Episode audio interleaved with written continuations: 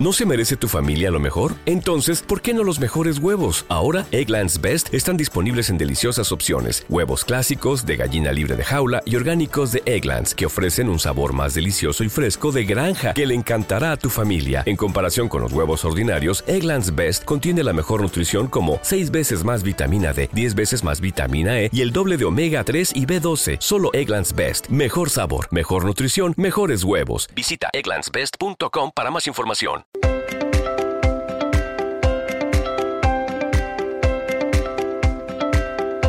Abordamos la conversación acuada de esta semana dedicando nuestra atención a un tema realmente importante.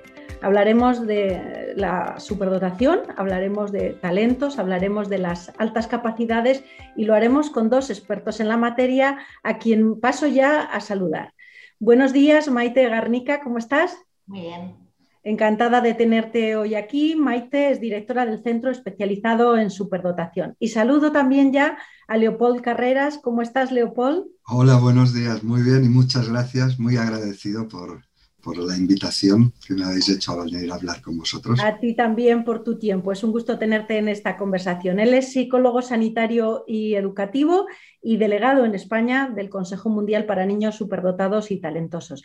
Me gustaría que mm, pudiéramos empezar la conversación, si os parece, por poner un poco de orden en los conceptos, porque en ocasiones socialmente se habla de talento, de altas capacidades, de superdotación y no siempre realmente sabemos eh, a qué nos estamos refiriendo con cada una de estas definiciones. Y creo que es muy importante poner el acento y clarificación en estos conceptos. Si quieres, Leopold, comienzo contigo. ¿Cómo definiríamos estas eh, categorías que permiten describir las situaciones por las que pasan muchas personas y que impactan, como veremos también en la vida de las familias, sin duda alguna.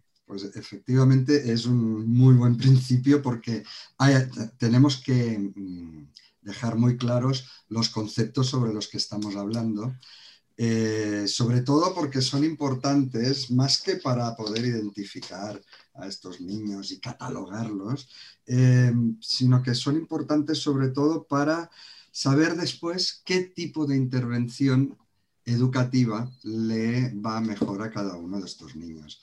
Entonces, yo empezaría por el término de altas capacidades, que es el término genérico que, eh, y tú me corriges, Maite, si opinas de alguna manera diferente, por supuesto, pero eh, para nosotros lo entendemos como el término genérico que abarca a todo tipo de, bueno, de alumnos y de, adultos también, eh, que tienen, bueno, que pueden destacar por encima de la media en una o varias o en todas las áreas. Y me, voy a explicar un poquito. En primer lugar, os voy a comentar la superdotación. La superdotación eh, para nosotros, y hablo desde el punto de vista del grupo de trabajo de altas capacidades que tenemos, eh, bueno, que yo creé en el 2002 en el Colegio Oficial de Psicología de Cataluña, y llegamos a un acuerdo, porque es difícil porque cada, autor tiene, tiene, tiene una manera diferente de definir la superdotación. Sin embargo, llegamos a un acuerdo en que eh, un niño superdotado sería aquel niño que desde que nace, es decir, de manera innata, tiene el potencial para destacar en cualquier área de conocimiento, pero sobre todo lo que diferenciará a los superdotados del resto de alumnos con algún tipo de alta capacidad es la capacidad que tienen de interrelacionar entre sí estas diversas áreas y además hacerlo de manera creativa. Entonces, por un lado tendríamos los superdotados y por otro lado tendríamos a los niños talentosos. Y los talentos se dividen en dos. Los talentos simples, por ejemplo, el talento matemático, todo el mundo puede entenderlo, ¿no? Que el niño pues, que destaca en una sola área, que en este caso pues, serían las matemáticas, la capacidad de solución de problemas, el cálculo, etc. Y después estarían, bueno, dentro de los talentos simples está el talento matemático, el talento verbal, el talento lógico, que por cierto Garner siempre los junta ¿no? como talento lógico matemático, ¿eh? él habla de esto, y de hecho suele, suele ser así. Eh, también estaría el talento deportivo, el talento social, el talento creativo, ¿vale? Como estos talentos simples. Y después están los talentos complejos, que eh, es cuando, por decirlo muy brevemente, cuando dentro de un mismo niño se dan al menos tres áreas de talento. Por ejemplo, el más típico, ¿cuál es? Pues el, que llamamos talento académico o talento lógico verbal memorístico. ¿Por qué? Pues porque es ese niño que va a destacar en su capacidad de razonamiento lógico, en sus aspectos verbales y en su capacidad de gestión de la memoria. Y el otro gran talento complejo que existe sería el artístico o artístico figurativo, como se le llama.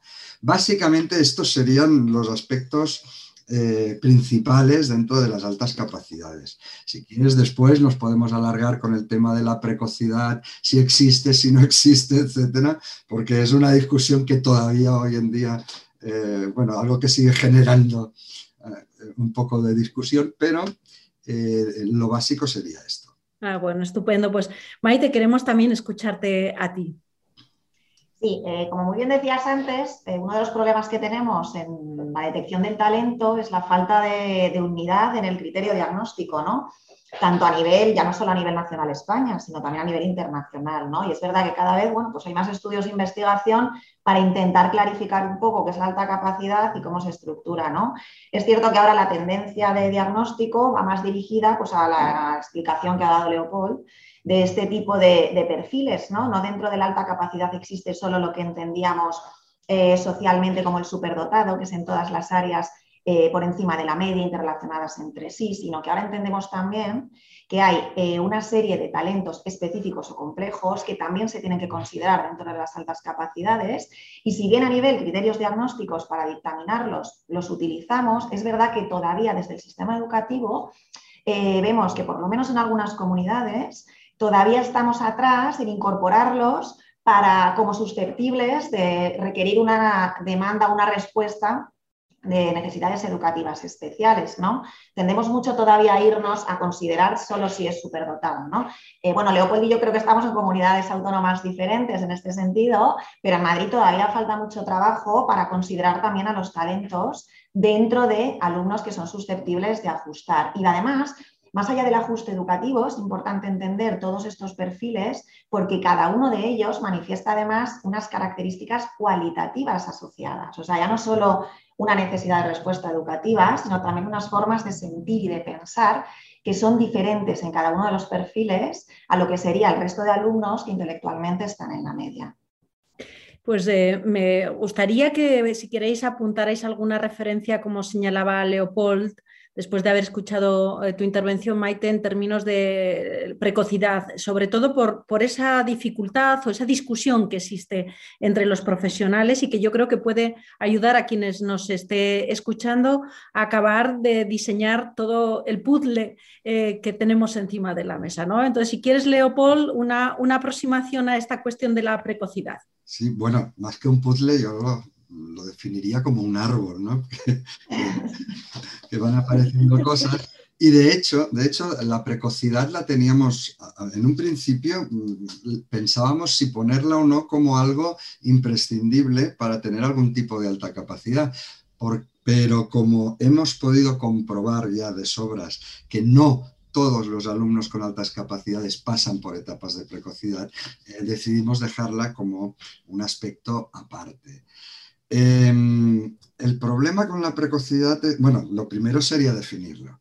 Y, la definición clásica de la precocidad, pues sería la de ese niño, esa niña que desde em, que va quemando etapas evolutivas de un modo más rápido que el resto de alumnos o que lo que se espera para una evolución, un crecimiento normal. Por ejemplo, que empieza a caminar sin apenas gatear antes del año, o que empiece a hablar de manera precoz, o que aprenda a leer y escribir de manera precoz, etc. Entonces, ¿qué ocurre con la definición histórica de precocidad? Pues que se decía que llega un punto alrededor de los 8 o 10 años más o menos, en que ese alumno que era precoz, eh, no se sabía bien bien por qué, quedaba em, como diluido alrededor de la media y ya dejaba de destacar en la lectura, en las matemáticas, en el área que fuera. Em, con lo cual, el sistema educativo muchas veces se apoyaba en esta característica para decir, ah, como no sabemos hasta los 10, 12 años con total seguridad si este niño tendrá algún tipo de alta capacidad real o no, no vamos a hacer nada con él. Y esto, esto nos ponía los pelos de punta a los que trabajábamos en ello. Primero, porque eh, a este niño, igual que a un niño que, necesita un zapato del 32 con 5 años y del 33 o del 34 con 6 años y cada año va variando dependiendo del zapato o de la talla de ropa que necesite, exactamente igual un niño que es precoz necesitará de unos retos intelectuales constantes para mantener la motivación hacia el aprendizaje escolar, porque esta es la clave de la intervención que después haremos, tenemos que hacer con estos niños. Entonces, no podemos eh, quedarnos solo con el tema este de que, ah, como es precoz, no vamos a hacer nada. No. Lo más importante que, que hay que entender es, primero, si creemos en la precocidad, vamos a tener que intervenir sí o sí desde el momento en que la detectamos, sea precoz o posteriormente se confirmen o no las altas capacidades. Pero lo que se ha descubierto a posteriori, desde todos los estudios que he podido ver desde los años 2000 hasta la actualidad, sobre todo, es que cuando se analiza por qué ese niño hacia los 10 años ha quedado diluido alrededor de la media, normalmente encontramos que hay un problema o de falta de motivación académica, provocado por esa falta de retos. Y de un aburrimiento constante en el aula, o bien han empezado ya algunos problemas de ansiedad o de tipo depresivo. Cuando tú trabajas con este niño y solucionas el problema que has detectado que tiene, ese niño, si le vuelves a hacer el test al cabo de uno o dos años, ves cómo vuelve a, quedar dentro de las altas capacidades y ves como efectivamente tiene algún tipo de alta capacidad. Con lo cual, todo lo de la precocidad en la actualidad, eh, a ver, como todavía hay muchos autores que dicen que no, que sí que existe la precocidad, mm, lo dejamos en el aire como un interrogante. Podríamos decir que puede haber precocidad sin altas capacidades o que eh, la precocidad va aliada con las altas capacidades y una desatención o una atención inadecuada a la precocidad puede diluir o puede opacar la existencia de altas capacidades. Yo me quedo con esta segunda opción que estás diciendo, Mariola, porque, porque cuando intervenimos y solucionamos el problema, vemos casi siempre que ese niño efectivamente queda eh, incluido dentro de algún tipo de alta capacidad. Ah, Maite. Eh, sí, yo vamos a ver, eh, estoy totalmente de acuerdo, lo de la precocidad está todavía en proceso. ¿no? Yo veo dos enfoques de la precocidad que a lo mejor también pueden ayudar. Eh, en consulta vemos mucho un enfoque de precocidad en los primeros años de vida en esos hitos evolutivos que ha, ido, que ha hablado Leopold, de aprender a andar, de aprender a hablar en el inicio de la palabra, es decir, niños que se desarrollan en ese sentido, que además es lo que las familias más podemos ver ¿no? desde fuera, un niño muy precoz que de forma muy rápida alcanza todos esos hitos evolutivos. Y luego hablamos de otro foco de la precocidad, que es cuando ya la dirigimos a niños que intelectualmente han sido valorados y han obtenido resultados por encima del promedio y que luego vemos que hacia los 8 o 10 años se estancan a nivel rendimiento académico o competencia ya curricular en un área y vemos que todo este resultado está bajando. Entonces, en el primer foco, creo que muchas veces se confunde la precocidad en hitos evolutivos con un tema intelectual meramente, y aquí es donde luego puede haber a la hora de valorarlo diferencias entre el potencial intelectual y lo que nosotros observamos que alcanza el niño, y por otro lado, es verdad que un niño que ha obtenido buenos resultados en el potencial intelectual de pequeñito hacia los 8 o 10 años se está estancando, totalmente de acuerdo, tiene mucho más que ver con que ha entrado en desmotivación pues, por falta de ajuste de respuesta educativa, por variables emocionales que no han sido gestionadas, etc. Esta es la dualidad que yo veo ¿no? en, esta definición. Sin embargo, si me permites, sí, por favor. yo soy de, esta teoría, ¿eh? pero es cierto que he visto casos que a pesar, y muy poquitos, muy poquitos, ¿eh? llevo tres décadas trabajando con niños con altas capacidades y han sido muy pocos, pues los podría contar con los dedos de una mano, pero es cierto que he visto casos que a posteriori no se han confirmado las altas capacidades a pesar de haber solucionado el problema. Eh, con lo cual, mm. te da la idea de que exista ese punto de precocidad. Nos quedamos con esa duda. Bueno, eh, es así, ¿no? Eh, trabajar también con, los humanos, a diferencia de trabajar con las máquinas, es trabajar con ese elemento de no certeza, ¿no? Y, y esa es también la magia y también el desafío que tenemos, ¿no?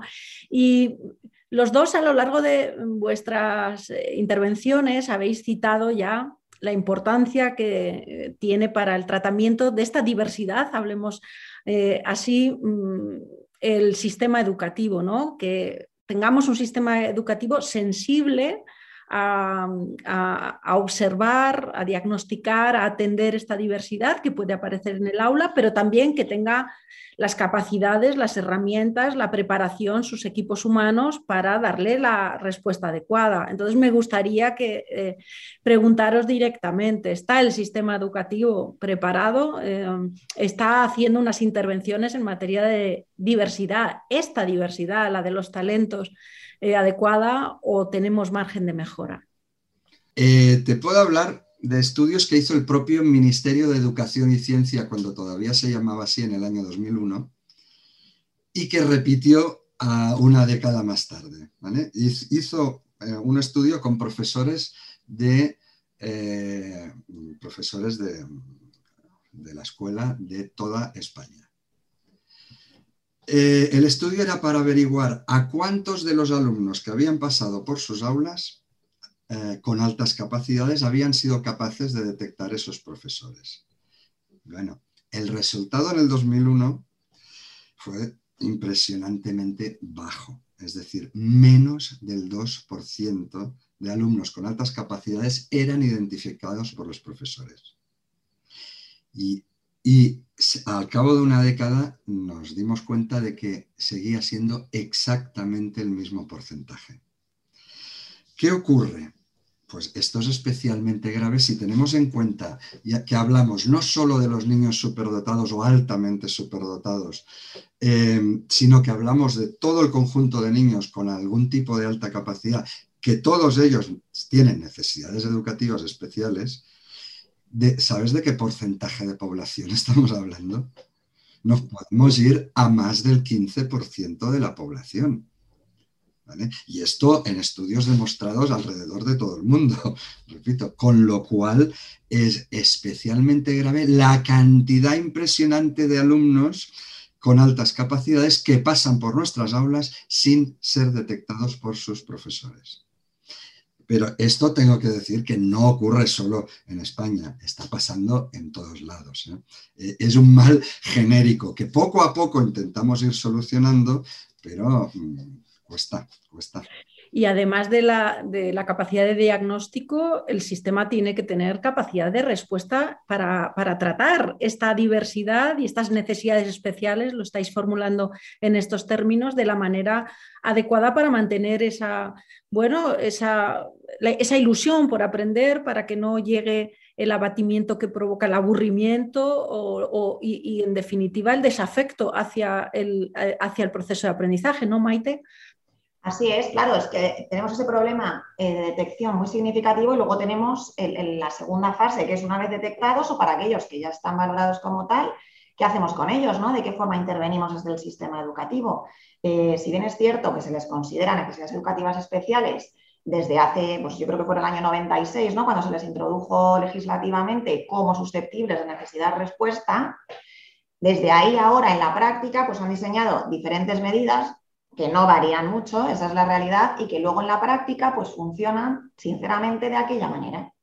Entonces, desde, desde la legislación sí, sí, se recogen, o sea, sí se establece que se les puede acelerar, ¿no? flexibilizar, que se llama también un año, es decir, adelantarles un curso por etapa.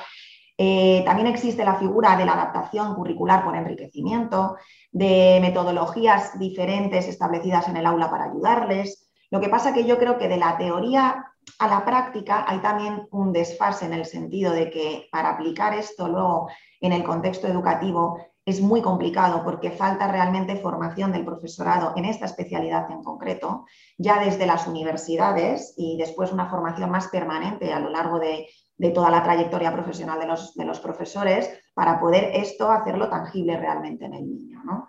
Entonces, esto es lo que hace que al final los alumnos no están recibiendo una respuesta educativa eficaz. Eh, aunque se atienda a la diversidad a nivel más teórico. ¿no? Entonces, claro, también hay que comprender, ¿no? que yo me planteo muchas veces, nuestro sistema educativo, ya de cómo está configurado de forma global, ¿no? nuestro sistema educativo es bastante poco flexible para poder atender a, la diversidad de estos alumnos ya de base, ¿no? porque habría que tal vez modificar muchas metodologías pedagógicas en los colegios, etcétera, ¿no? Pero encima, si las pocas eh, cosas que recoge la ley hacia ellos tampoco funcionan en la práctica, es donde tenemos un gran problema que además es que lo dicen los estudios, o sea, es que la mayor parte de los niños no se detectan y de los que están detectados incluso de forma temprana, también tenemos situaciones de fracaso escolar. Tenemos una desmotivación muy fuerte en, niños con unos potenciales que, tendrían, ¿no? Yo, o sea, hay una diferencia que se describe muchas veces, que es la alta capacidad intelectual para adquirir conocimiento y luego la productividad e impacto social que se puede obtener de esa alta capacidad. ¿no? Y esta segunda parte, que es de verdad la que genera al alumno bienestar y realización y a la sociedad un impacto de evolución, esta es la que más depende del sistema educativo y de la respuesta que les dé. Casi podríamos hablar de la maldición de los recursos, ¿no? Eh, eh, como unas altas capacidades, un elemento eh, positivo en la medida que te da un potencial de desarrollo, mm, se supone, muy espectacular y sin embargo, si no si no está implementado en un contexto, en un sistema educativo sensible para la detección y para, y para la atención y el acompañamiento, pues puede resultar, formar parte también eh, de, ese, de, ese, grupo de, digamos, eh, tan amplio en España del fracaso escolar al que tú apelabas, ¿no, Maite?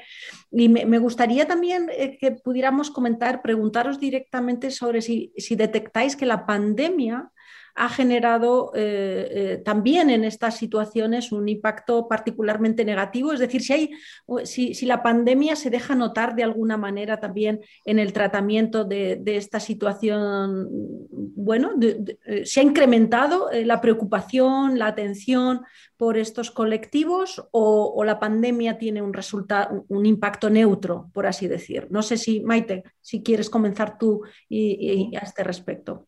Sí, nosotros detectamos en consulta impacto de la pandemia en dos vías, ¿no? Por un lado, mm, en, lo que es en consulta en gabinete, que hacemos pues ayuda para mejorar también la parte socioemocional, eh, evidentemente tenemos disparados los casos porque han subido y se han elevado en gran medida pues todas las situaciones de tensión interna, de ansiedad, eh, niños que ya de por sí pueden tener falta de habilidades sociales, claro, el tener que estar en grupos burbuja con los que no se puede tampoco hacer planes fuera del centro educativo o muy limitados, está afectando también a un colectivo que requiere de una ayuda a veces para generar mm, más habilidades sociales y esto lo, impacta. ¿no? Y por otro lado, claro, al, estar en la enseñanza también, en esta situación en la que estamos, semipresencial en algunos cursos, eh, pues también hay mucha atención que se ha visto coartada en, algo que ya hay poca de por sí, ¿no? Pues con la pandemia yo creo que todavía se ha limitado un poquito más eh, desde, los, desde la parte más del sistema educativo de atención a los alumnos de alta capacidad.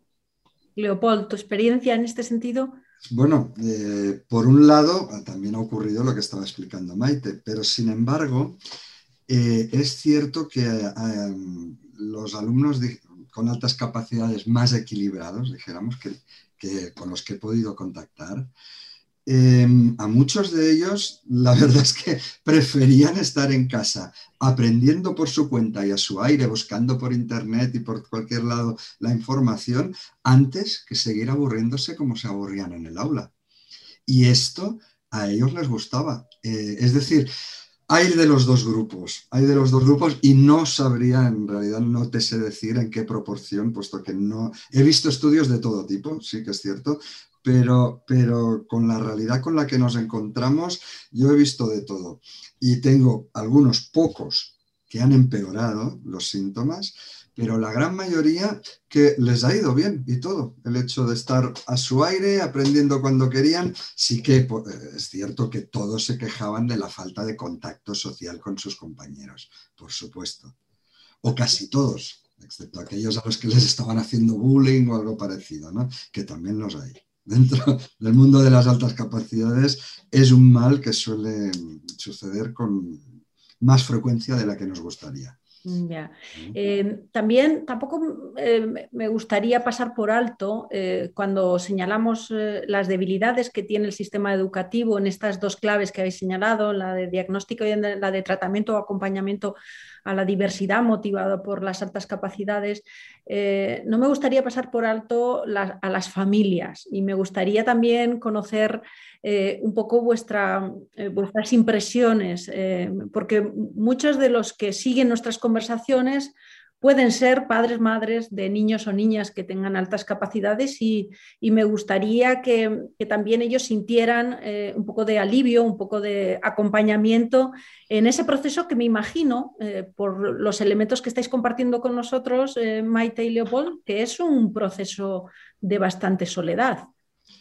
Sí, pero em, en este caso eh, sería, aquí sí que es el mal de muchos, porque al contrario que los niños, los padres, sobre todo cuando estábamos totalmente confinados sin poder salir de casa, eh, ahí sí que han sufrido muchísimo. He visto mucho más sufrimiento en los padres que en los niños, en este caso. No sé tú cómo lo has visto, Maite, eso. Sí, sí, justo en, esos casos que decíamos nosotros que ha aumentado en consulta, eh, va dirigido a esta línea justo ¿no? de, pautas educativas familiares que requieren para, bueno, para adaptarse a la nueva situación con, los niños con los niños en casa y bueno, con, las, con todas las situaciones que ello nos, que nos provoca.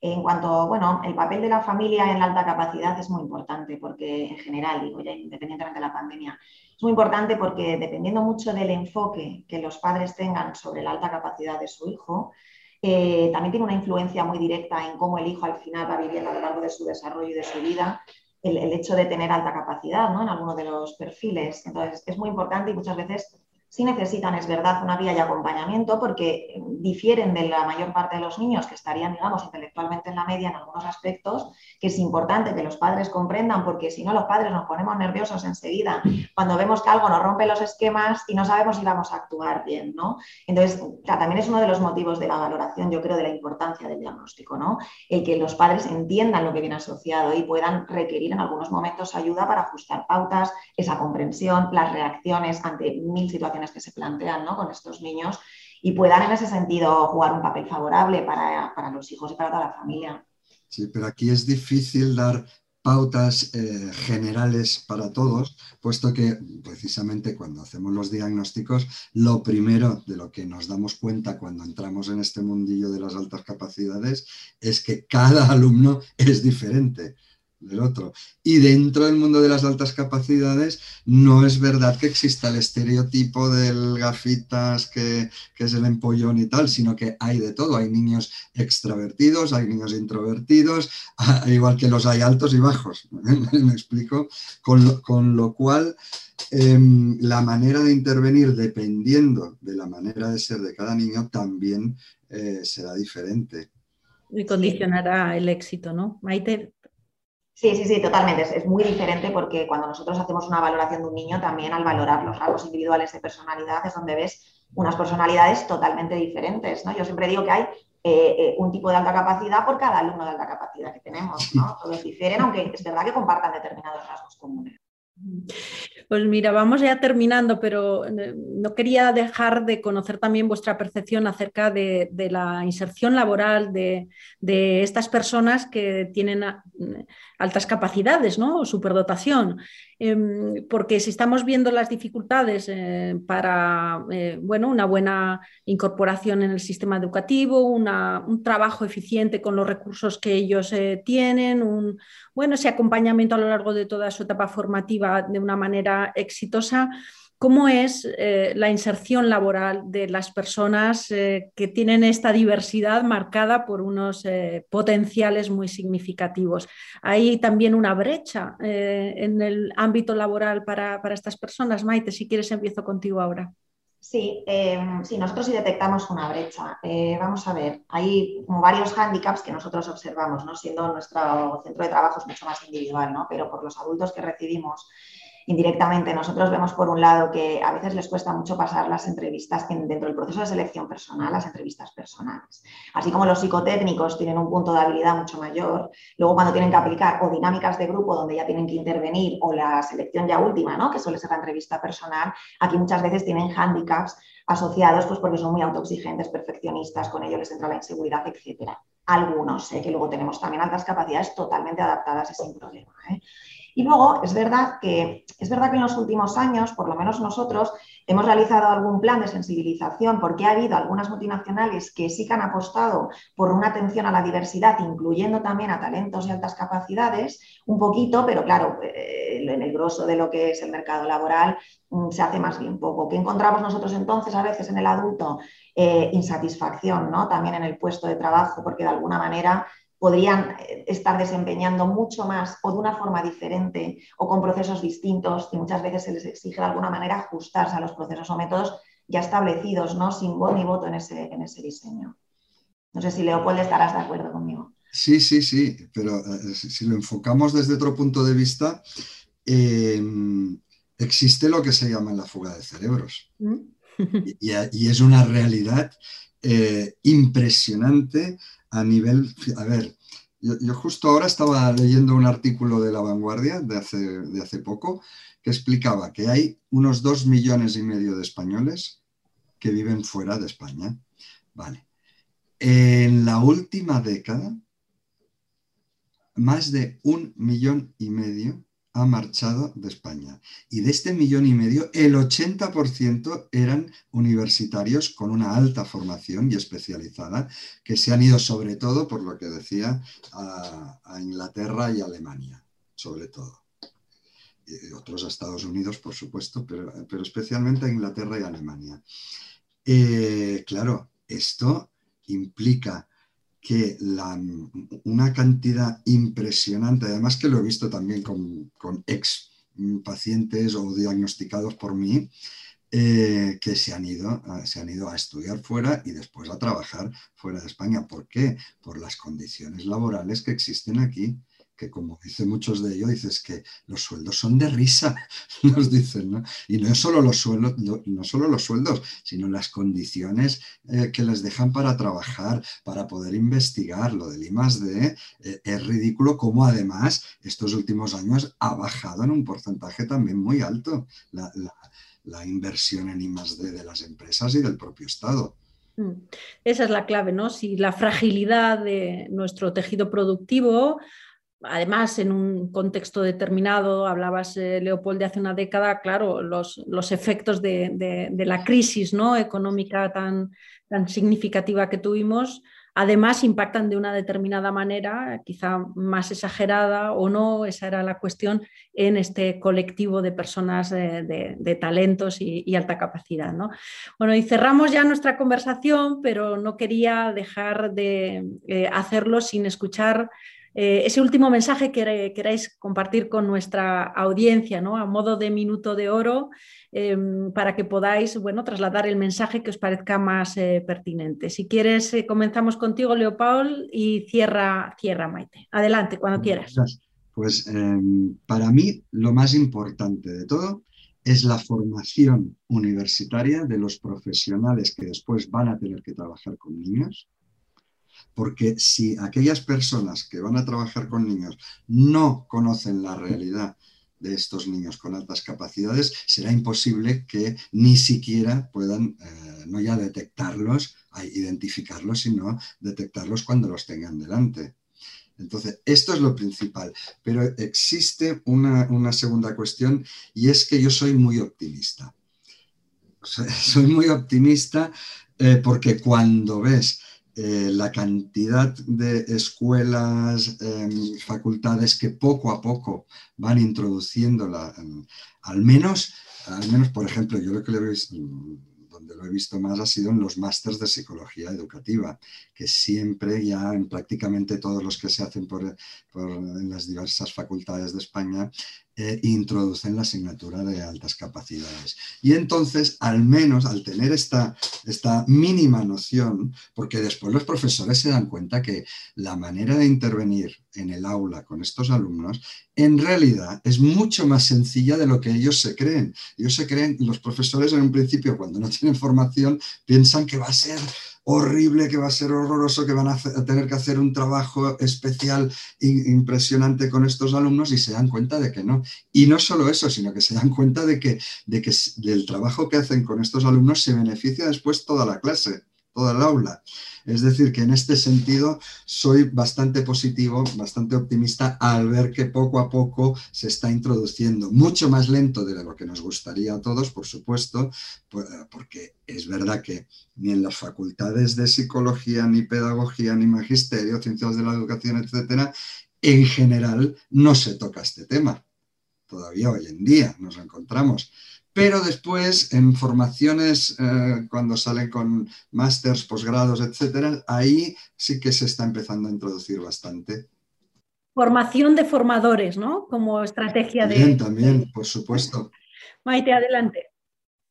Bueno, pues yo para terminar diría, mm, imaginemos un mundo en el que fuera posible saber identificar ¿Qué alumnos de los que tenemos en esa etapa escolar, siendo niños, son los que el día de mañana, dentro de unos años, nos van a poder ayudar a hacer de este mundo un mundo mejor, ¿no? A avanzar en la ciencia, en la tecnología, en las ingenierías, en la comunicación, diseñando, creando, todo lo que al final para la humanidad van a ser avances, ¿no? Imaginemos que fuera posible identificarlos, imaginemos que además fuera posible poder intervenir de tal forma en la que ellos se pudieran sentir felices y autorrealizados y también la sociedad avanzada e impactada positivamente. ¿no? Pues la realidad es que tenemos las técnicas eh, o sea, las herramientas técnicas para poder detectarlos, sí las tenemos, y tenemos la posibilidad de generar unas estrategias muchísimo más eficaces desde el sistema educativo para que esto se hiciera posible. ¿no? Así que tal vez solo falte en un inicio para dar un empujón, eh, tomarnos en serio este colectivo y las medidas que se están llevando a cabo con ellos.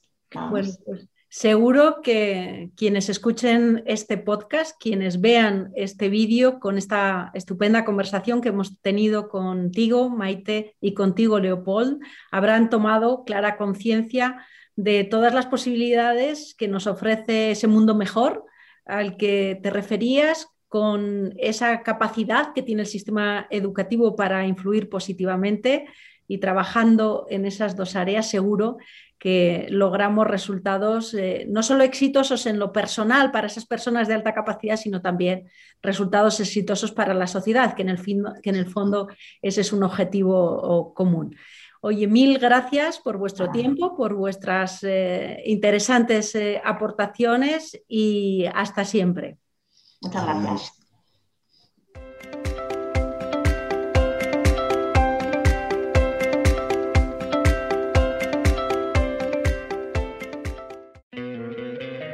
Te encantaría tener 100 dólares extra en tu bolsillo? Haz que un experto bilingüe de TurboTax declare tus impuestos para el 31 de marzo y obtén 100 dólares de vuelta al instante. Porque no importa cuáles hayan sido tus logros del año pasado, TurboTax hace que cuenten. Obtén 100 dólares de vuelta y tus impuestos con 100% de precisión, solo con Intuit TurboTax. Debes declarar para el 31 de marzo. Crédito solo aplicable al costo de la presentación federal con TurboTax Full Service. Oferta sujeta a cambios o cancelación en cualquier momento.